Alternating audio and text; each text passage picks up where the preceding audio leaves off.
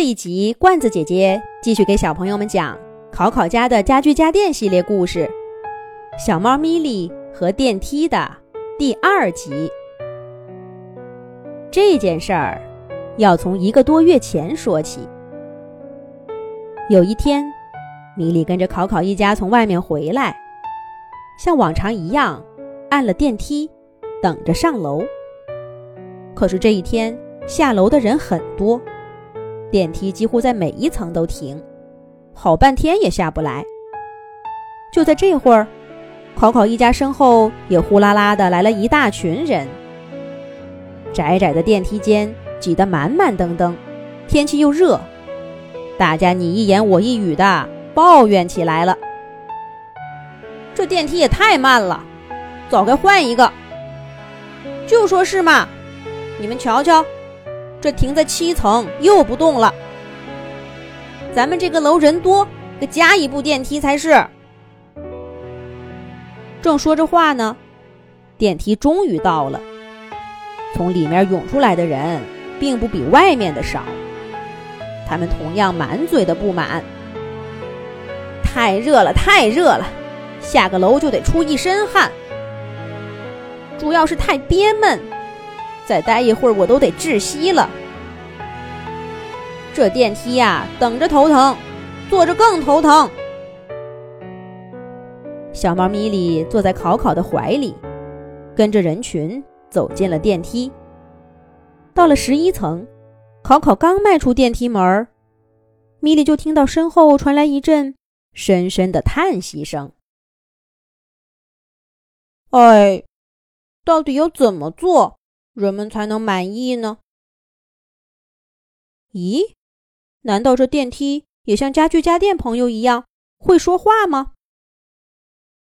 接下来的几天，小猫咪莉每次出门都仔细观察电梯，发现它有的时候轻轻的叹息，有的时候紧张的念叨着要停靠的楼层，有的时候不出声。却能感受到他此起彼伏的心跳。有一天，米莉终于找到了电梯的脸。她发现这张脸总是充满了困惑、闷闷不乐，好像有无限的心事，无从言说。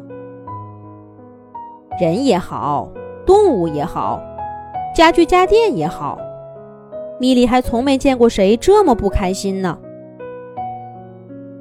这一天，米莉一个人去玩，电梯里竟然意外的没有人。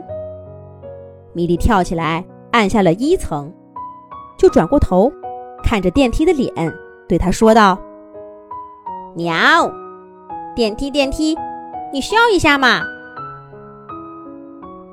电梯立刻瞪大了眼睛，露出了惊恐的神色。但是很快，他就把眼睛闭得紧紧的。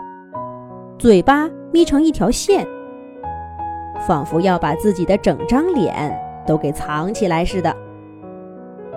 小猫咪莉无奈地说：“喵，别藏了，我都看到你了。你的自言自语，我也听到过好多呢。”电梯的嘴巴控制不住似的颤抖了几下，终于睁开眼睛，难以置信地看着米莉。